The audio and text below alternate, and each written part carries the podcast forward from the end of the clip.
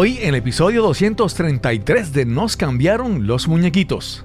Se supone que hubiésemos ido a Washington y hubiésemos estado allá un tiempo recibiendo entrenamiento personal de, diferentes temas, entre ellos eh, los dos principios rectores del programa, que son transformación de conflicto y emprendimiento creativo. Es decir, que nosotros encima de que vamos a compartir, digamos, la cuestión técnica de los, de los diferentes elementos, sino que también se sacan unos días, que le llaman Focus Days, que se sacan para hablar sobre cómo desde la cultura del, hip hop se pueden manejar conflictos que surgen en comunidades artísticas. Mi nombre es Cristóbal Colón y esto es Nos cambiaron los muñequitos. Nos cambiaron los muñequitos. Nos cambiaron los muñequitos. Nos cambiaron los muñequitos. Nos cambiaron los muñequitos. Nos cambiaron los muñequitos.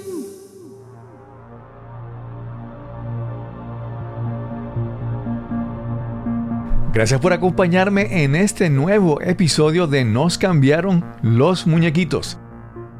Aquí te hablamos sobre cómo superar la adversidad, cómo reinventarnos y darle la bienvenida al cambio en nuestras vidas. Cada semana te traigo una conversación inspiradora y relajada, descubriendo los cambios que ha enfrentado cada invitado para llegar a formar su vida presente.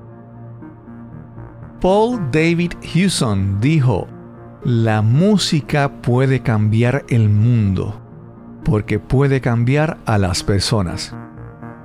¿Y quién rayos es ese señor Hewson? Pues de seguro lo conoces como Bono, cantante y líder de la legendaria banda U2 o U2 en inglés. Y hoy hablaremos sobre música, en especial de beatboxing y hip hop te presento a nuestro invitado de hoy. Que es la que hay, Corillo. Mi nombre es Black Rhythm y estás aquí en Cambiando los Muñequitos. Edgar, mejor conocido como Black Rhythm, ya estuvo con nosotros en agosto de 2020. Si quieres conocer su historia de origen, regresa y escucha el episodio número 127. Por si acaso, te incluiré el enlace en las notas del episodio. En esta ocasión, Black Rhythm regresa a conversar sobre sus proyectos saliendo de la pandemia, sobre competencias de beatbox y su trabajo como embajador musical y cultural. Este es el episodio número 233 y conversamos con Edgar García Cruz, Black Rhythm. Saludos, hoy tenemos una, una de, esas, de esas entrevistas que son updates, porque ya hemos tenido el invitado anteriormente, la pasamos súper bien y ahora vamos a ver qué ha pasado en la vida de nuestro invitado. Hoy tenemos la, la gran bendición de conversar con Edgar García, conocido como Black Rhythm. ¿Cómo estás? Bien, bien, bien. Saluditos, bendiciones. Contento de estar acá nuevamente. Sí, sí, sí. Eh, yo la, primera vez que yo decía, bueno, pero voy a, en el episodio entero que fue en agosto de 2020, en, en una pandemia, y dice, pero una conversación con un beatboxer, vamos a ver cómo es. Y fue una, una conversación súper, súper chévere. Y porque siempre, siempre tengo preguntas, todo lo que sea música y ritmo y cosas, siempre tengo alguna pregunta. Y hoy vamos a ponernos al día a ver cómo, cómo qué ha ocurrido en la vida de, de Edgar, de Black Rhythm, después de, de aquella conversación en, en principio de pandemia. ¿Cómo te ha ido? Pues de verdad que ha sido, han sido casi tres años bastante interesantes, bastante intensos. Eh, viajes, presentaciones, talleres, masterclasses que he tenido. Ha sido una experiencia bien bonita. Hemos, hemos tenido la oportunidad de pues, continuar creciendo nuestro proyecto justo después que la pandemia pues comenzó a, a permitir que hiciéramos presentaciones en vivo. Antes que todo, continué haciendo presentaciones virtuales incluso y otras entrevistas justo después de, la, de la última que tuvimos. Ya en el 21 eh, tuve la oportunidad de presentarme con mi dúo Afroacoustics. En, en, una, tuvimos nuestro primer concierto a través de esta plataforma que se llama Musicasa, que más adelante hablaremos un poco de eso. Y mm, también tuve la oportunidad de convertirme en el primer artista puertorriqueño en ser seleccionado en un programa de lo que se llama Diplomacia Cultural de Estados Unidos, y aquí me voy a detener, em, a través del Departamento de Estado de los Estados Unidos, está esta oficina que se llama la Oficina de Servicios Educativos y Culturales, y dentro de esa oficina se manejan sobre 100 programas de lo que se llama diplomacia cultural, a beneficio de aquellos que no conozcan lo que es eso. Son programas eh, donde se utilizan distintas disciplinas del arte eh, y distintos elementos eh, artísticos para fomentar buenas relaciones internacionales entre diferentes países. En, en el 2013 se creó el primer programa de diplomacia cultural de Estados Unidos enfocado en aquellos que practicamos algún elemento proveniente de la cultura del hip hop, entre ellos el elemento del, del beatbox. Eh, ya yo había escuchado este programa tan temprano como en el 2016. Una colega artista de nombre Chotima, saluditos a Chotima, fue la persona que me, que me habló de ese programa inicialmente. En aquel momento no le hice mucho no hice mucho caso porque honestamente entendía que no tenía el resumen todavía como para que fuese considerado seriamente para, participar. Pasan los años y en el 21 otro colega me envía la información y me dice, mira, creo deberías solicitar para esto, creo que esto es algo que, que sería muy bueno para ti.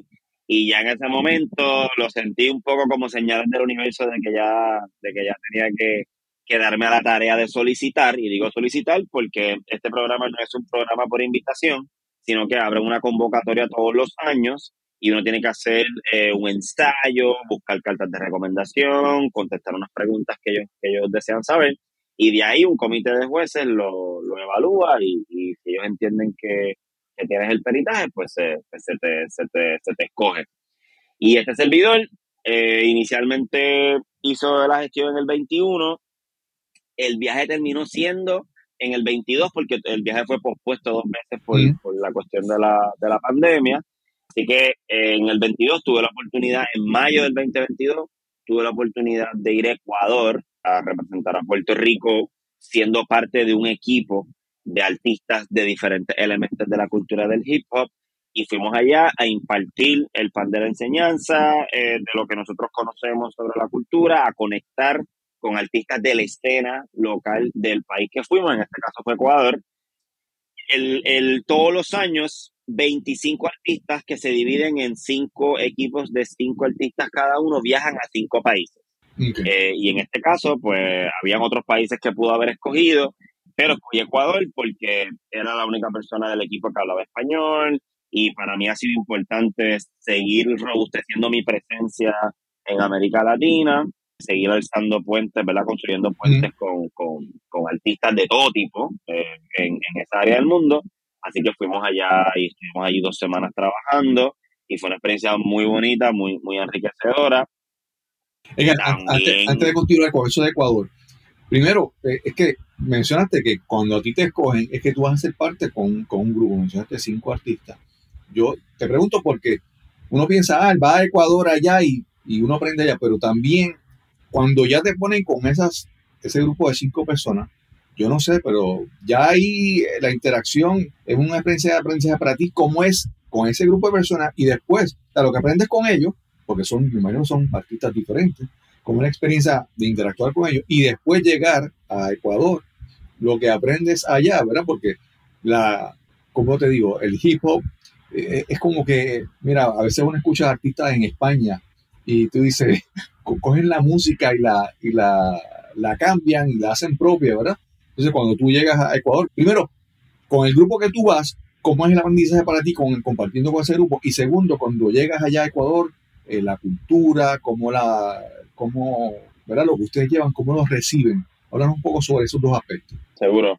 Pues antes que todo, menciono que eh, el que a mí me escogieran para este programa es trascendental por varias razones no solamente porque me convierto en el primer puertorriqueño, en apenas el sexto beatboxer en los 10 años que lleva el programa, eh, en participar de, del evento, De, de, la experiencia de diplomacia cultural, ya al ser seleccionado te conviertes en embajador cultural del hip hop del gobierno de los Estados Unidos y formas, vienes a formar parte de una red de diplomáticos culturales, que eso tiene pues, unos beneficios más allá de ese viaje, si tú quieres montar proyectos de, que, que, fomenten la, diplomacia cultural en, en, tu país o en otros países, tienes acceso a una serie de fondos para llevar a cabo estos, estos programas. Así que es una oportunidad que se generó al momento y que continúa más allá de, del viaje, la comunicación con los estudiantes que tuvimos y con los artistas con los que tuve la oportunidad de compartir, no ha cesado,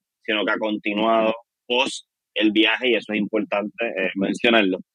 Cuando a ti te escogen en el programa, se supone en años eh, típicos y normales eh, que hubiésemos ido a Washington y hubiésemos estado allá un tiempo recibiendo entrenamiento personal de, de diferentes temas, entre ellos los dos ejes, los dos principios rectores del programa, que son transformación de conflicto y emprendimiento creativo. Es decir, que nosotros encima de que vamos a compartir, digamos, la cuestión técnica de los, de los diferentes elementos, sino que también se sacan unos días, lo que le llaman Focus Days, que se sacan para hablar sobre cómo desde la cultura del, hip hop se pueden manejar conflictos que surgen en comunidades artísticas, en este caso eh, ese tipo de arte, ese tipo de, subculturas dentro de la cultura del hip hop. Y por otro lado, se habla de lo que es el emprendimiento creativo, cómo profesionalizar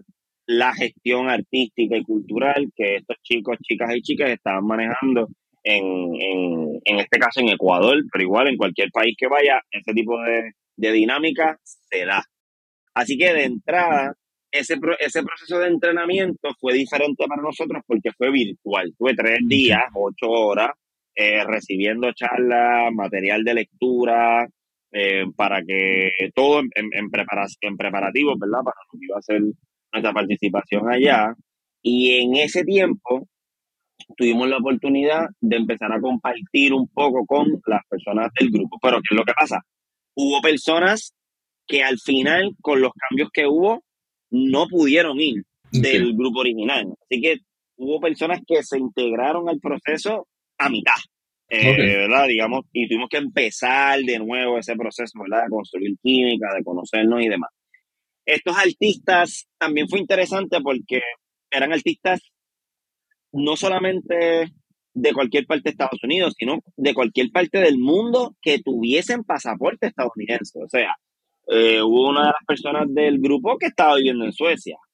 Eh, no necesariamente, no necesariamente, no, necesariamente todos estaban residiendo en Estados Unidos. Siempre y cuando tengas pasaporte estadounidense, si estadounidense, puedes participar. Así que ya de por sí, la experiencia de, de, compartir con gente que ha viajado mucho, em, eh, aprender un poco más sobre cómo se bate el cobre en las escenas del hip hop en los diferentes estados, y ciudades dentro de los estados en donde están estas personas, Texas, California, Nueva York, Suecia, eh, y la chica de Suecia en particular, tiene una historia bien interesante porque estaba en Suecia, pero también tenía familia en Irán, había, se había criado en California, así que... Sí, sí, sí. Y, y, participaba y participa y, digamos, fomenta el hip hop en todos estos espacios simultáneamente. Así que eso fue eh, eh, conversaciones muy interesantes. Algo bien chévere que pasó, aprendí música nueva, descubrí artistas que yo no sabía que existían, eh, ¿verdad? Estar en la guagua y compartir música, mira, yo escucho esto, y aquel escucha esto, y quién es, y prender el chazán y buscarlo en Spotify, y seguirlo por Facebook, por Instagram, y de momento ahora hay artistas que yo sigo con bastante intensidad que conocí en ese viaje. Súper. Así que nada más en el compartir de de eh, los artistas en sí fue genial. Tener la oportunidad igual de compartir en Puerto Rico, eh, hablar un poco del beatbox, cómo se está batiendo el cobre, de, cómo, qué dinámica se da en, en, PR. Eso también fue muy bonito. Ya cuando llego a Ecuador, bueno, antes de ir a Ecuador nos dimos a la tarea, cada quien por su cuenta, de conocer un poco más sobre ese país, a qué ciudades íbamos. Yo no sabía, por ejemplo, que la, que la economía de Ecuador está dolarizada. Así que arrancando arrancando, para los que no lo sepan, si va a ir a Ecuador, es el dólar, lo que se utiliza. Sí, sí, sí, sí. Y eso, pues claro, eh, ya de por sí es un, es un, es un, es un aprendizaje antes incluso de haber llegado al lugar. Eh, ya más adelante eh, tuvimos la oportunidad de compartir con eh, los afroecuatorianos, con comunidades de pueblos originarios de Ecuador, pueblos precolombinos que estaban allí antes de la colonización de las Américas. Aprendimos que en Ecuador, por ejemplo, se hace lo que se llama el rap quichua, que el quichua es un idioma, es un idioma precolombino que todavía se habla en Ecuador, eh, sobre todo por grupos originarios otavalo y otros eh, en otras en otros en países limítrofes a Ecuador y que hay personas que rapean en quichua. Sí, eso, eso, eso es lo espectacular. Eso es interesante y gente que, que fusiona el quichua con el español y toda la vuelta, ¿verdad? Y pues todos los temas que se manejan a través de ese tipo de, de arte. Así que eso también fue una experiencia muy chévere. Tuvimos la oportunidad de ir a estos pueblos y comer su comida y escuchar un poco su- sus historias. Tuvimos un grupo que es un el grupo enlace con la Embajada de Estados Unidos en Quito, que eran las personas que estuvieron a cargo todo, toda la experiencia. Eh, y ellos pues, pues se dieron a la tarea de, de, de enseñarnos un poco de, de dónde surge ese tipo de arte y, y, y qué situaciones se están dando en ese país. Así que, así que poder conectar con, con, con digamos, la escena del hip hop local ecua- ecuatoriana, eh, la escena independiente de música ecuatoriana, pues también fuimos a, también fuimos a actividades de música, ¿verdad? En general. Eh, fue una experiencia muy enriquecedora y a partir de ahí, pues llegué a Puerto Rico con nuevas ideas, con nuevos sonidos, con nuevas músicas, con nuevos artistas que siguen alimentando y que comenzaron a informar mi manera de, pues, de hacer música y, y, y, y qué sentido tiene un poco, ¿verdad? Pues mi proyecto, lo que estoy haciendo, cómo se ubica también en ese, en ese proceso. Por ejemplo, en Ecuador, eh, la escena del beatbox es una escena inci- en- incipiente, ¿verdad? Que se está desarrollando. Así que tener la oportunidad también de, de poner a esos beatboxers ecuatorianos en un plano mucho más amplio Claro, de qué claro. está pasando en el mundo con esa materia y qué cosas se pueden hacer, qué cosas, ¿verdad? cómo se pueden seguir desarrollando, también fue, fue muy bonito. Mira, ah, mencionaste que tiene, hay dos principios, la transformación del conflicto, pero también lo del emprendimiento creativo. Entonces, hay mucha gente que le encanta crear, hacer música y todo, pero todos sabemos que, como todo proyecto, eso tiene que ser, eh, ¿verdad? Generar ingresos, ser autosustentable, ¿verdad? Eh, yo, por ejemplo, yo, un ejemplo que conocemos es que en el caso de Bad Bunny, tú, sabes que yo, yo pienso que cuando yo miro a Bad Bunny, Bad Bunny, más que la música, él, él ha sido un genio del marketing, él está en todos lados, ¿verdad? Y, y cómo él se mercadea, ¿verdad? Entonces, al tú me hablas entonces de que en, en este parte de este programa es el emprendimiento creativo, ¿cómo esto te ayuda a ti, si te ha transformado a verte tú como, como emprendedor, como empresario? O sea, ver tu mentalidad de tú crear tu música es diferente ahora después de esto aprendido. ¿Cómo, cómo ha sido para ti esto? Pues mira, ya yo venía con, ya yo estaba claro que era un emprendedor de la cultura años antes de hacer ese viaje. Yo vengo manejando, me, vengo entrenando y vengo desarrollando destrezas, destrezas empresariales, culturales y conocimientos en el tema desde el 2015, cuando conozco al señor Javier Hernández Acosta, que es uno de los creadores del proyecto de inversión cultural y más adelante del Centro de Economía Creativa de Puerto Rico. Saluditos a, ellos y a su trabajo. Y claro, cuando participo en el programa, son herramientas adicionales, me da la oportunidad igual de repasar conceptos eh, y pues de seguir desarrollando conocimientos en, el, en temas medulares como derechos de autor, propiedad intelectual, ¿verdad? Y cómo esas cosas se manejan en la música y cómo desde ahí pues podemos compartir esa información con gente que está subiendo y para que entonces puedan comenzar a verse de esa forma. Y eso es retante en América Latina porque el arte se sigue viendo como un lujo y la gente quiere las cosas gratis y todo es gratis, la música de Claro, es gratis y los, y los beats y los beats tienen que ser de gratis y si eres mi amigo, pues todo tiene que ser de gratis, porque si no, no somos amigos. Hay una, hay una, hay una serie de, de, de actitudes, hábitos y mentalidades que también contribuyen a que se perpetúe la precariedad económica de la clase artística y sobre todo la clase artística independiente, porque fuera de la superestrella, de los Bad de la vida, Mm. eh, habemos todo una masa de, de- de artistas que no necesariamente estamos en esos niveles, pero que igual estamos, existimos y que estamos haciendo cosas. Y eso es algo que, que es importante que la gente entienda, ¿verdad? Que fuera de, de lo que se promo los medios no promocionan la totalidad de lo que pasa en ningún tema, mucho Claro, menos en el claro. Claro, claro. Me, me, me pareció algo muy interesante porque me, me dijiste que entonces el, el, el, el área, el, el beatboxing en, en Ecuador era algo como que estaban bien empezando. Eso me parece que da una, una, o sea, cuando algo está empezando, me, me da la impresión de, que te da a ti la oportunidad de tener un rol más, de, de, de sembrar una, una semilla en terreno más fértil, ¿verdad? Porque tú llegas a, digamos en Estados Unidos, tal vez el beatboxing ya es muy tan conocido, pero en Ecuador, esa experiencia de llegar y, se- y sentir que tú estabas aportando a, a esta a este que estaba empezando, ¿cómo, ¿verdad? ¿Cómo fue eso para ti? Y hago la mención, en Ecuador, al igual que en cualquiera de estos países, no es que no haya escena, porque en efecto la hay, hay una comunidad pequeña de beatboxers, este, en la ciudad de Guayaquil es donde más se bate el cobre con el tema del beatbox, porque es como la capital cultural del país, Quito es como más la capital política, pero los artistas, muchos, muchos de ellos van a Guayaquil, que es una ciudad que está más cerca de la costa de, de Ecuador, la costa del Pacífico, si no me equivoco. Pues, ¿qué sucede? que pero de ahí a cómo tú vamos porque una cosa es hacer beatbox en la calle lo que sea pero cómo tú generas un proyecto cultural a, partir de eso cómo tú desarrollas una infraestructura una comunidad cómo tú desarrollas proyectos ahí es donde está eso eso es otra eso es otra cosa eso es otro nivel ¿verdad? y requiere y requiere de un montón de destrezas más allá de tu destreza artística Claro, claro. y ahí es donde ¿verdad? está el- el- la gran oportunidad de sembrar semilla, como estabas mencionando, para que personas que, que están empezando en el arte se puedan seguir desarrollando artísticamente y que se vean, y si lo quieren llevar más profesional, que, que puedan ver algunas opciones sobre cómo pudiesen moverse en esa dirección. Y aquellos que están más desarrollados artísticamente, entonces cómo se siguen desarrollando más profesional. Entonces, ¿qué pasa?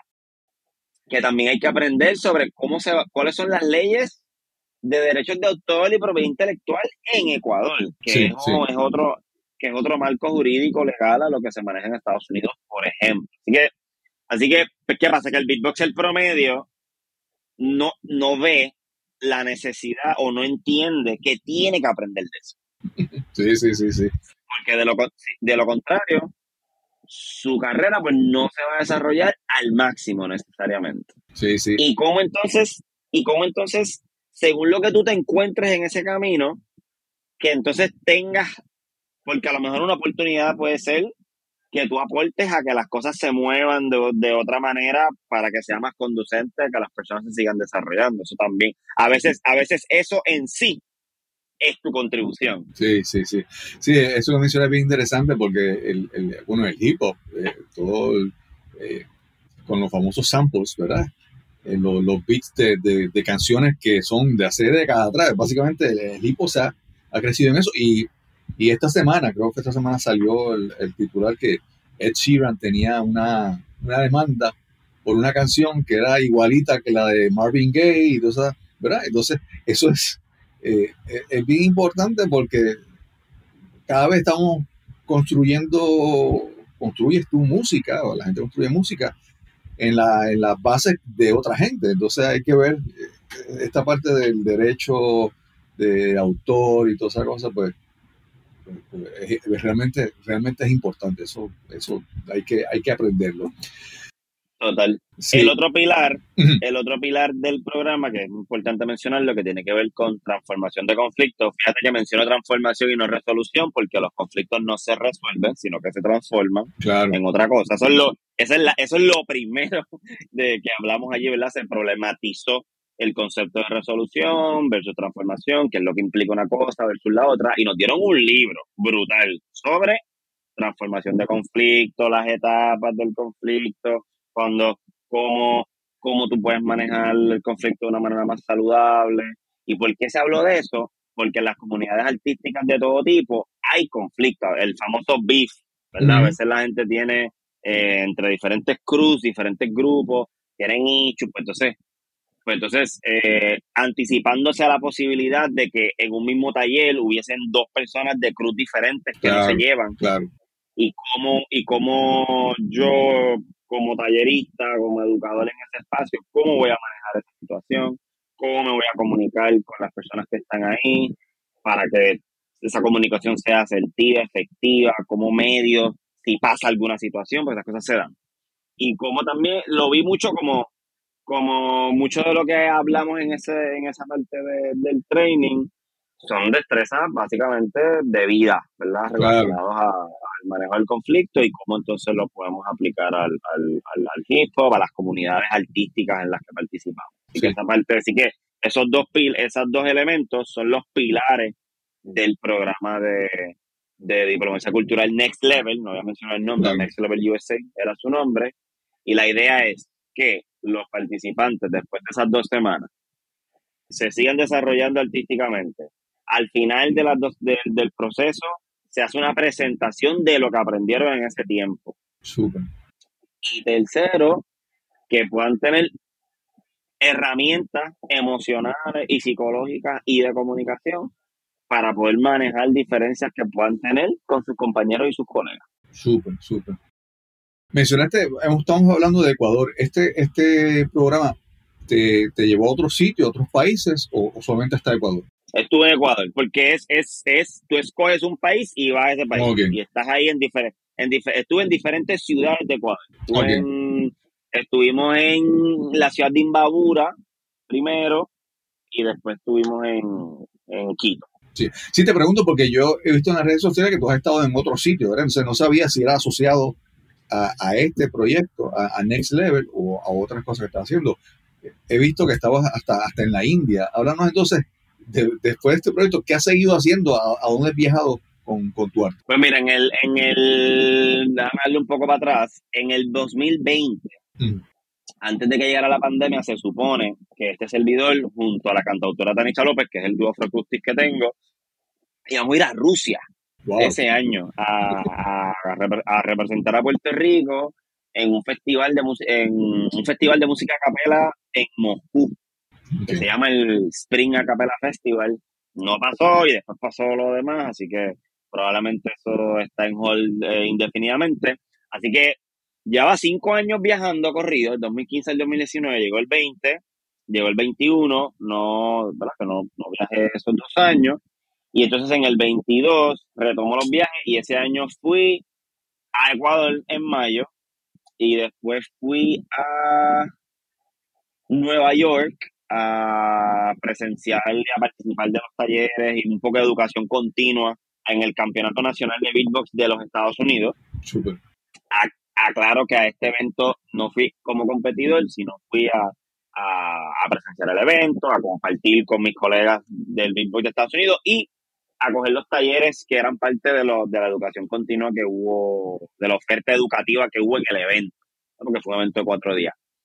Eh, y eso estuvo fenomenal. Eso fue en Nueva Jersey. Y en, mismo, y en el mismo septiembre, a finales, eso fue a principios de septiembre, a finales de septiembre tuve la oportunidad de competir en el primer campeonato panamericano de beatbox de la historia, eh, un evento que se llama eh, Maestro Beatbox América, y estuve en el, en el Salvador en, a finales de septiembre del año pasado. Eh, ¿por, qué te- por qué ese evento es trascendental? Y te explico por qué. Es la primera vez, bueno, existe esta organización que se llama Beatbox América, que se dedican a la promoción, fomento y desarrollo del arte del beatbox en todo el continente americano.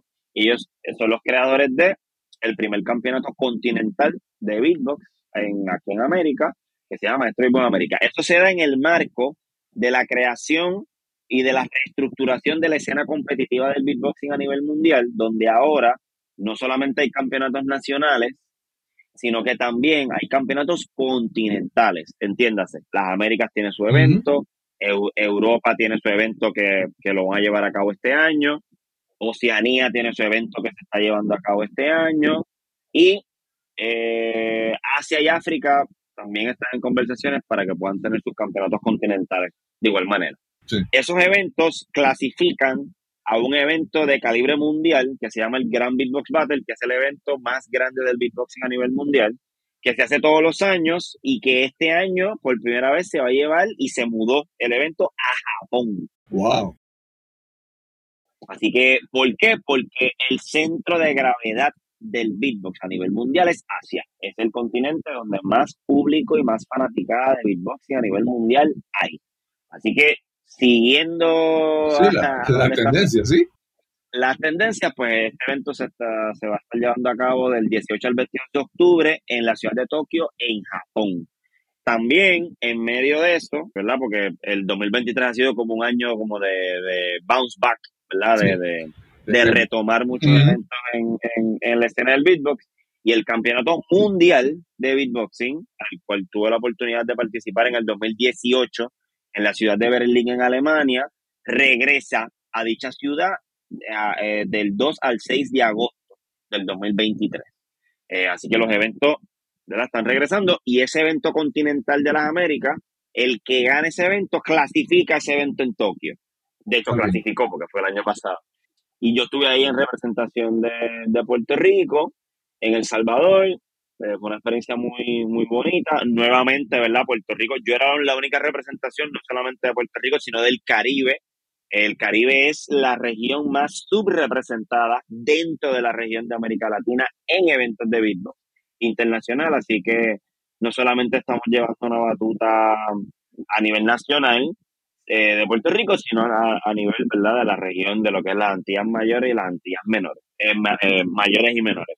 Puerto Rico es el país más donde más se mueve el beatbox en el Caribe y donde más donde más desarrollo a nivel comunitario y a nivel cultural que ha tenido el beatboxing en la región. Así que estamos ahí dándole. Oiga, déjame hacerte una pregunta. Estos días vi un video de Britain Got Talent, ¿verdad? En, en Inglaterra. A Britain Got Talent. Ya sé por dónde viene. Sí, sí. Entonces, eh, eh, este señor francés, el, el que se llama MB14 o algo así, él hizo, B14, sí. él, él hizo, ¿verdad? Un- su acto era beatboxing, pero él, él le incorpora la tecnología con estas máquinas que hacen como los loops, ¿verdad? No soy más conocedor de eso, pero hacen loops, que graban un sonido, ¿verdad? Y él combinaba como que tecnología, los loops y cantar con su, con su beatbox, ¿verdad? Obviamente él lo pasó con el, botón dorado para la final directamente y todo eso. Y te pregunto porque en, en esto, de la competencia, ¿verdad? Quiero que me hables si hay, hay un beatbox como eh, purista, que es solamente, hay, si hay categorías, hay categorías de, de beatbox solamente con la voz, si también se compite cuando incluyen, incluyen tecnología con los loops y todo eso. ¿Cómo, cómo, es, cómo es esta parte, verdad? A nivel de competencia y a nivel, ¿verdad? De cómo se in- in- incorpora todo esto ahí. Seguro que sí. Antes que todo, darle un saludito a MB14, eh, de los mejores beatboxers del mundo. Eh, tuve, tuve el placer de conocerlo y compartir con él en el Mundial de Beatbox en Alemania en el 2018. Este beatboxer es uno de los beatboxers más queridos, más respetados y que más views tiene de la escena a nivel mundial. Ya viste por qué. Eh, quiero, quiero, quiero mencionar un poco. MB14 lleva mucho tiempo dando bandazos en diferentes, en diferentes competencias, diferentes programas dentro y fuera de la, de la escena del beatbox. MB14 eh, fue finalista de La Voz Francia hace unos cuantos hace, hace unos cuantos años atrás y si no me equivoco es el primer beatboxer y creo que el primer artista, primer vocalista en general en competir en este tipo de competencia con una Loop Station. que la Loop Station es un instrumento de música que es el que te permite eh, grabar sonidos y crear capas y dimensiones una encima de la otra. Eh, así que en B14 estuvo en La Voz Francia, fue finalista. Hubo otro beatboxer que se llama Sam Perry, que es australiano, que ganó La Voz Australia lupeando. Así que es importante mencionarlo. Así que hay un precedente, ¿verdad? Y esto, ¿verdad? esto es como un proceso de construcción que se viene manejando. MB14 también es miembro fundador de un grupo de beatboxers, un cuarteto de beatboxers, ya, porque, porque sí hay categoría, no solamente Black Rhythm, por ejemplo, es un solista del beatbox, pero igual hay dúos, tríos, cuartetos, quintetos y sextetos de, de, de, beat- de- de beatboxers. Y pues este grupo, que es el más famoso, se llama Very One, y es un grupo de eh, cuatro beatboxers franceses que estuvieron en America's Got Talent Ok. en, la- en las últimas dos ediciones de American Got Talent que ellos han estado. Y en B14 se, se va de este grupo a continuar su carrera como solista. Y lo que viste en Brita's Got Talent es, pues, ¿verdad? Eh, en B14 ejecutando como solista lo que hace. ¿Qué es lo que hace en B14? B14 es un beatboxer y es un cantante que combina el elemento del beatbox con el elemento del canto, el elemento del rap con el elemento del live looping para hacer sus composiciones, ya sean composiciones originales o covers, tributos, ¿verdad? De canciones que han escrito otros artistas. Así que, en B14, saluditos para ti y un poco te pongo en el contexto, ¿verdad? De quién es y por qué, por qué tiene tantos views eh, este, este caballero. Importante, en B14 también es eh, junto a otro beatboxer que se llama Saro, que también es de Francia. Ellos, la batalla de estos dos beatboxers en el evento que te mencioné ahorita, la Gran Beatbox Battle, la edición del 2017, en la categoría del Loop Station, porque hay competencias Ok. solamente de eh, lupeadores. Ok. Ellos, ellos, dos, ellos dos protagonizaron la batalla más vista en la historia de YouTube. Wow. O sea, la, la batalla de beatbox más vista en la historia de YouTube tiene sobre 50 millones de vistas. Wow. Wow. Así que para que sepan que esto lo ve mucha gente. Sí, sí, sí. Y, y fue en el 2017, en y de hecho en B14 pierde esa batalla y Saro se corona campeón de la Gran Beatbox Battle. Y en el año que yo fui al mundial, se corona campeón mundial en la categoría de Lusticho en ese evento. Este otro, este otro beatbox, el Saro. Así que te podrás imaginar, dos titanes, dos titanes eh, batallando. Entonces, para contestar tu pregunta, dentro del beatbox, en estos eventos, hay distintas categorías. Se compite, por ejemplo, en el mundial, se compite uno contra uno masculino, uno contra uno femenino. Están los dúos, que son los tag teams. Están también los crews, que son los grupos que entiéndanse que son de tres a cinco personas eh, típicamente. Que es como si fuese una banda vocal. O sea, que hay un elemento Sí. de, de como grupos a capela con beat que, que utilizan el elemento del beatbox de una Sí. manera mucho más prominente que un grupo a capela a lo mejor un poco más tradicional, donde el elemento es más el canto, la armonía, etc. así que eso también se ha ido moviendo, eh, pero en efecto son grupos a capela, de dos beatboxers, tres beatboxers, cuatro, cinco. Está también lo que se llama el loop station, que es un beatboxer con una lupera y el otro con una lupera, con otra lupera. Está también lo que se llama tag team loop station, que son dúos de lupeadores que compiten contra otros de lupeadores. Pero ¿qué pasa? Por mucho tiempo, ahora está- eh, mencionaste el tema del, del purismo y toda la cuestión. Por mucho tiempo, por mucho tiempo hubo una discusión sobre el uso, el uso de segundas y terceras dispositivos ele- electrónicos en, es- en esa competencia. Pues que pues, después de años de discusión, habían personas que entendían que no era justo que una persona compitiera con una loop station solamente y que otro, otro participante tuviese eh, un segundo dispositivo, un tercer dispositivo, no, no, no se parecía, no era justo porque ya se convierte en una cuestión de producción musical más que, más que de looper en vivo. Así que, ¿qué terminaron haciendo? A partir de este año, se separaron esas dos categorías en el evento del Grand Beatbox Battle que va a ser en Tokio que te mencioné. Y ahora hay una competencia de Loop Station donde solamente vas a utilizar un, un control MIDI básico y, la, y, la loop, y, la, y una Loop Station. Y hay otra, otra categoría de producción musical en donde la gente se le va a permitir utilizar otros dispositivos electrónicos además del Loop Station. Sí, sí.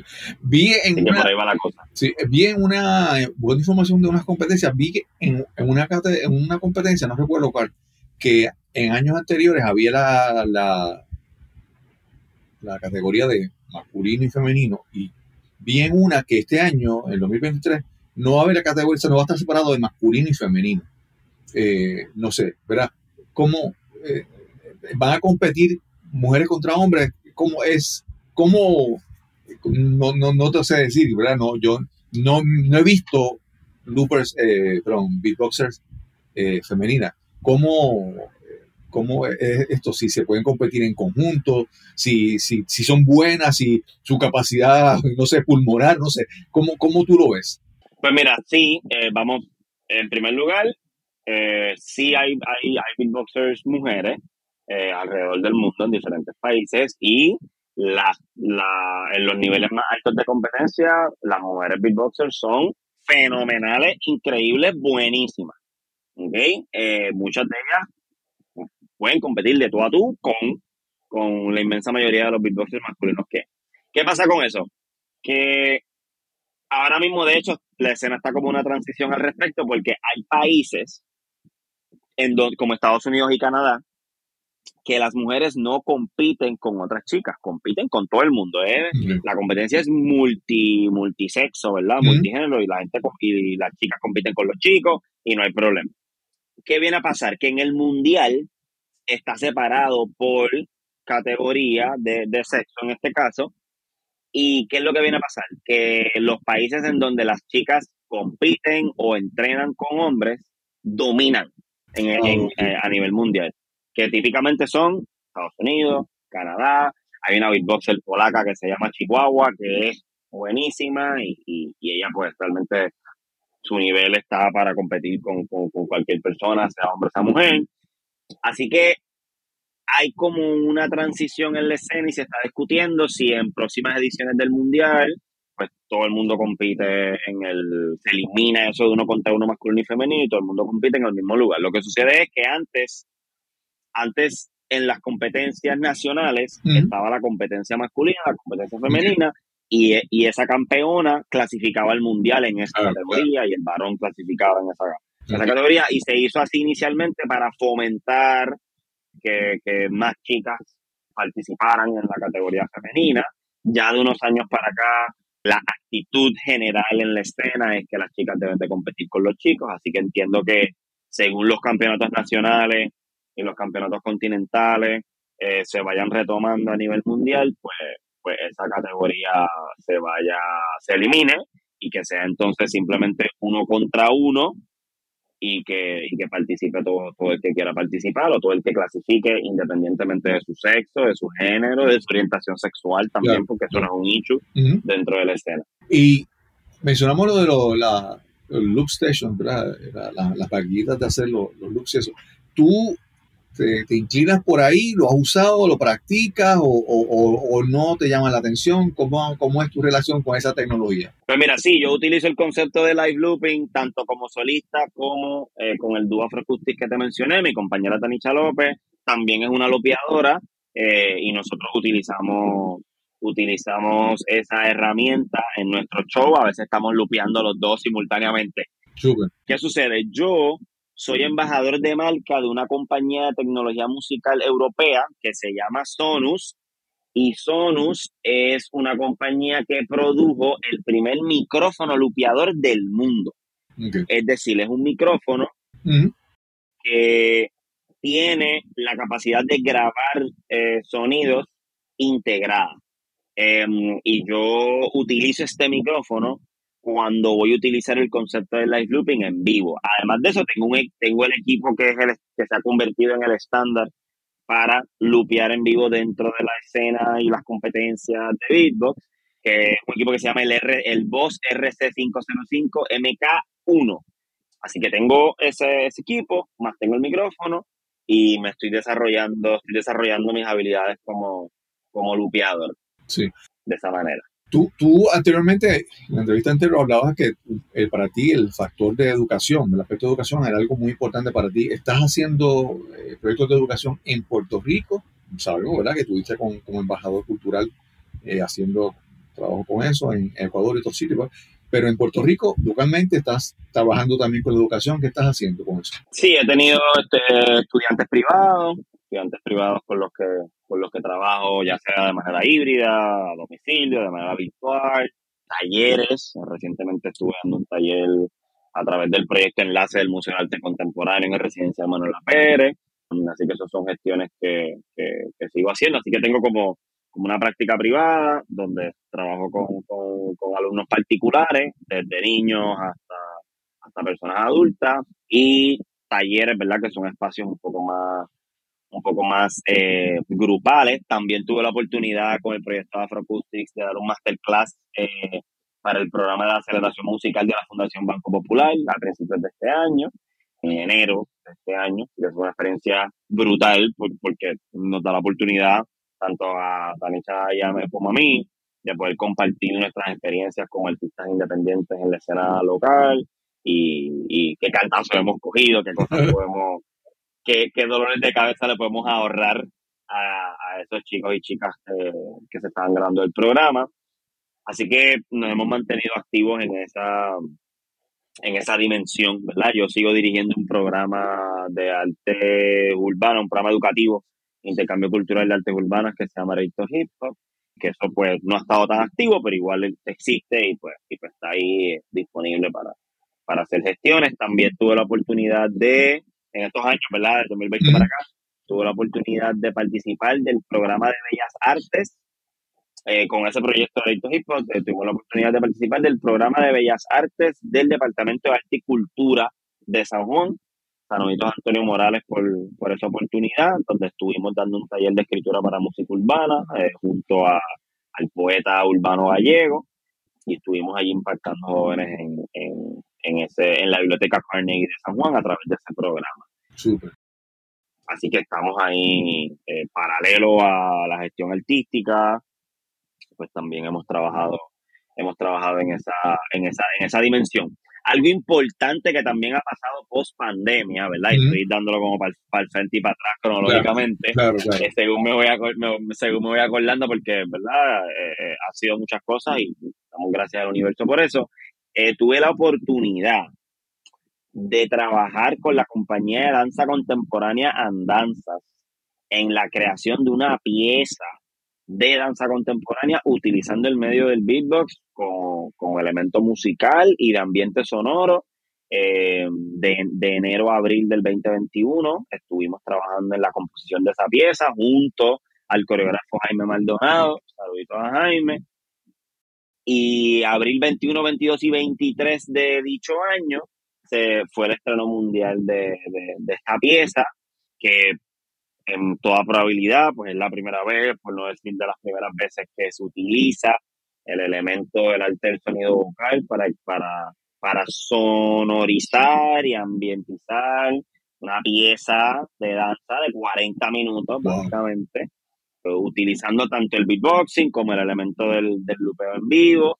Y es una pieza que tiene que ver con la interacción de los seres humanos con los espacios, en los espacios virtuales, cómo existimos desde, la virtualidad en diferentes, en diferentes áreas de la vida. Así que eso fue una experiencia bien buena, súper retante para mí, pero al final, ¿verdad? Pues estamos contentos con, el resultado y, eso, y, y esa pieza la hemos seguido eh, trabajando y presentando en diferentes eventos. Estuvimos en el Centro de Bellas Artes, eh, en, en, las tres salas, en diferentes espacios, Festival de Danza de Puerto Rico, se hicieron unas presentaciones a campamentos en las salas de festivales, también con una pieza, con una versión más pequeña de esta pieza. Y de ahí eh, ahora mismo estamos de gira presentando en diferentes universidades eh, la pieza. Eh, así que esa ha sido una experiencia muy chévere. La otra cosa que ha pasado en el tiempo que no nos hemos visto. Y pues luego del Salvador, en septiembre, ya no viajé más nada ese año y entonces recibí una invitación para presentarme en un festival de arte y cultura en India. Eh, y aquí pues te hablo de esto. En Estados en, en India hay una, una, entidad pública que se llama el Instituto Indio de Ciencia y Tecnología. Hay 23 recintos de, de esta universidad a nivel del país y cada uno de estos recintos tiene eh, su propio festival artístico. Eh, yo recibí en el 2022, recibí una invitación para presentarme en el Festival de Articultura Spring Fest que se llevó a cabo en el, en, el Instituto Indio de Ciencia y Tecnología, recinto de Caracas. En- en, eh, que es una ciudad que queda en la provincia de West Bengal, en el este de India, casi llegando a Nepal, allá. Eh, y allí, ¿qué pasa? Que la presentación fue de manera virtual, porque por propósitos de COVID no pudo hacer el viaje, la, la actividad no se hizo de manera presencial. Así que hice eso. ¿Cómo dieron conmigo? Bueno, pues se toparon con mi contenido por, re- por redes sociales, principalmente por Instagram, y me, me enviaron un email para presentarme. Yo acepto la invitación, preparo el show de manera pregrabada y lo envío. Y en un día particular, pues se presentó ¿verdad? para ese público. Ya pasa, pasan los meses y en octubre del 22, bueno, bueno, un poco más adelante, como en mayo, junio, recibo una invitación para presentarme de manera presencial en el Festival de Horticultura Antaragni, que se lleva a cabo en el Instituto Indio de Ciencia y Tecnología, recinto de Kanpur, que es una ciudad en el norte de India, como a unas tres horas de Nueva Delhi, que es la capital de dicho país.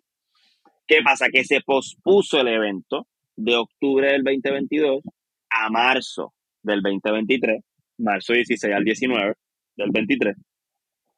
Y nos dimos la, ace- acepto la invitación nuevamente y, y eh, tuve la oportunidad de, de presentarme allá eh, y hacer un concierto de 30 minutos en uno de los días como parte de un evento dentro del evento que se llamó el Carnaval Internacional, que consistía en tres artistas internacionales que se presentaron en diferentes lugares de, del- del- de la universidad, una universidad gigante de más de 10.000 cuerdas. Y pues yo tuve la oportunidad de, de- de convertirme en el primer artista de Puerto Rico de cualquier disciplina en presentarse en ese festival en los 58 años de existencia del evento. Wow, wow, wow. Que yo, aquí la verdad que yo, resumiendo un poco lo que, todo lo que hemos hablado, yo me siento súper, o sea, tengo que expresarte mi respeto y admiración porque tú, con el beatboxing, que alguien no puede decir como que, ah, eso es de muchachitos que se paran en la esquina a hacer cosas, a inventar. O sea, tú primero vives del beatboxing, de la música, de todo lo que has creado, de tu creatividad. Te, te ha dado la oportunidad de, de- de expandir tus horizontes porque, por ejemplo, viajar a, a- a India con tantas diferencias culturales y todo eso, ¿sabes? ¿Sabes? Es, es digno de admirar cómo tú esta herramienta, esta, este campo del beatboxing lo has utilizado para, para pues, vivir de eso y, y seguir creciendo porque realmente has tenido unas oportunidades increíbles, me parece, desde ese punto de vista, ¿verdad? Que te ha dado el beatboxing más que oportunidades de, de- de crecer como, como ser humano, como puertorriqueño, como músico, como artista, como, como emprendedor, me parece eso. Sí, de- eh, antes que todo, ¿verdad? Muchas gracias por eso. De verdad que ha sido, ha sido algo, ha sido una locura en muchos aspectos, ¿verdad? Yo empecé a hacer esto como hobby realmente. La idea era como tener algún tipo de, de escape, de, de, de válvula, ¿verdad? Para relajarme de las cosas que quería hacer cuando empecé a hacer beatbox en el 2011 y con los años y el desarrollo también de, de esa cultura en otros países, el desarrollo del internet y, y ¿verdad? Y, y el ver el, el- la necesidad de suplir, digamos, de contribuir, mejor dicho, a que se desarrollara una escena del beatbox criollo y, y también a nivel de América Latina, pues, pues, también es una área en donde ha habido mucha oportunidad, mucha tela para cortar, como decimos aquí, eh, y todo eso, pues, pues me ha dado la oportunidad de, de, comenzar a caminar y, de, y con el propósito también de, de motivar de, y, de, y de inspirar a otras personas a que, mira, si algo te gusta, pues buscarle, buscarle la vuelta y, y, y a crear cosas, ¿verdad? Donde no las hay. Aunque también hay que decirlo que eh, eso mencionaste ahorita de que, pues, a lo mejor hay gente que puede pensar que el beatboxing es de muchachitos. El detalle es que los pioneros del beatbox hoy por hoy son papás, son abuelos, son Sí, personas sí. son, son personas sumamente adultas porque cuando el hip hop estaba naciendo desde los 80 ya habían personas que estaban poniéndolo en la China que sonaban, sonaban en la radio, vendían discos, ganaron Grammy. Así que realmente, realmente lo que yo estoy haciendo y la nueva generación está haciendo no es otra cosa que, que volver a poner este tipo de arte en un sitial Claro. que estuvo en un momento dado, o bueno, lo más cercano a, ¿verdad? Porque en aquel momento el pico fue fenomenal. Y pues lo que hemos estado haciendo, ¿verdad? Todos mis colegas alrededor del mundo, eh, y yo es básicamente trabajar para promocionar, fomentar, desarrollar la cultura del beatbox, que la gente la conozca, que la gente sepa las cosas que se están haciendo con esto que son inimaginables, o sea, para lo que hubiesen sido, hubiesen sido impensables hace 20 años atrás. Te doy un ejemplo, eh, y esto no lo mencioné ahorita eh, cuando me mencionaste la cuestión educativa. En Estados Unidos, eh, yo me convertí en maestro del beatbox para una organización de artes urbanas fundada en Nueva York en el año 2009 que se llama Beat Global. Y Beat Global es un, es un programa de intercambio cultural y, edu- y educativo de arte urbana que tiene un énfasis en utilizar los elementos de la cultura del hip hop como una herramienta educativa para la población, para la población general, pero también para la población de diversidad funcional. Wow. Wow. Así que, así que yo soy, eh, en el 2020, eh, Big Global lanzó una convocatoria para que para aquellas personas que estuviesen interesadas en certificarse como maestros de beatbox, por ejemplo, en el Mm. programa Beat Rockers, porque ellos tienen eh, un programa para cada elemento, y en el caso del beatbox se llama el programa Beat Rockers. Y, y yo tuve la oportunidad de entrenarme con esta organización, recomendado por uno de los maestros seniors, que eran los que daban los talleres, que es un beatboxer estadounidense que ya yo conocía por otros menesteres, y, y me certifiqué con ellos. O sea, que estuve dos días recibiendo training, estuve cinco semanas en una residencia siendo supervisado por uno de los maestros que llevaban más tiempo en ese programa, y por 18 meses, de, de más o menos julio, junio del 2020 hasta octubre, noviembre del, 20 del 2021, tuve un montón de trabajo eh, dando clases de beatbox a personas de diversidad funcional en Nueva York, en Filadelfia, en Chicago, en escuelas, en, esta, en, esta, en, estos, eh, en estos diferentes ciudades y estados. Y a través de ese programa eh, tuve la oportunidad de trabajar en programas de diplomacia cultural, en otros programas que no eran Next Level, como el programa eh, Arts Envoy, que tuve la oportunidad de ser instructor y traductor de eh, eh, para maestros de música que, que, tenían interés de integrar el beatboxing en su práctica pedagógica musical en Venezuela. Así que a, así que a través de Arts Envoy eh, y Beat Global hicimos ese trabajo y después a través de Beat Global y el programa de American Musicians Abroad, que es otro programa de diplomacia cultural, tuve la oportunidad de dar clases de beatbox a jóvenes y adultos en la ciudad de Kigali, en Ruanda. ¡Wow! Wow. De manera virtual, claro wow. está. Sí, sí, sí, sí. Así que, así que eh, cuando hablamos de la, del aspecto educativo, estuve, y bueno, y sigo realmente porque sigo siendo parte del roster de, de maestros de Big Global, aunque pues el nivel de actividad ya no es tanta porque estoy acá en Puerto Rico, ¿verdad? Y las cosas son más presenciales allá en Nueva York. Pero tuve esa oportunidad, tuve la oportunidad de, de participar de una investigación, bueno, me hicieron la invitación para participar de una investigación que estaba haciendo Big Global en colaboración con, con unos científicos de la universidad, que ahora mismo no recuerdo el nombre, que para investigar cómo el beatbox puede ser utilizado como una herramienta para mejorar las habilidades y capacidades de, de articulación de pacientes de patologías del habla. Wow, wow. Sí, sí, sí. O sea, como, o sea, el beatboxing como speech therapy, ¿verdad? Como, Claro. como una herramienta para que esas personas que tienen problemas de dicción eh, puedan fortalecer sus músculos de la cara eh, para poderse comunicar, ¿verdad? Con más, con, con más claridad. Así que, y ya, y ya a este punto, eh, ellos, ¿verdad? Pues se han seguido trabajando y han seguido investigando esos temas y ya sabemos, ya hay data científica que avala eh, el que el beatboxing puede ser utilizado en estos escenarios médicos Sí, sí, sí. como una herramienta que contribuye. Sí, sí, increíble, increíble. Eso es correcto. Edgar, ¿dónde pueden, ¿dónde pueden conseguirte? Sé que tienes tu página web, las redes sociales. ¿Dónde, dónde te pueden conseguir y qué próximos proyectos tienes por ahí eh, ya cerquita? Pues mira, me pueden conseguir como Black Rhythm, B-L-A-C-K, R-H-Y-T-H-M, en todas partes, Facebook, Spotify, tengo musiquita Spotify, Instagram, tenemos página web, en todas partes, como Black Rhythm. Y prontito tenemos 18 de mayo, concierto de, de Musicasa con el proyecto Afroacoustics.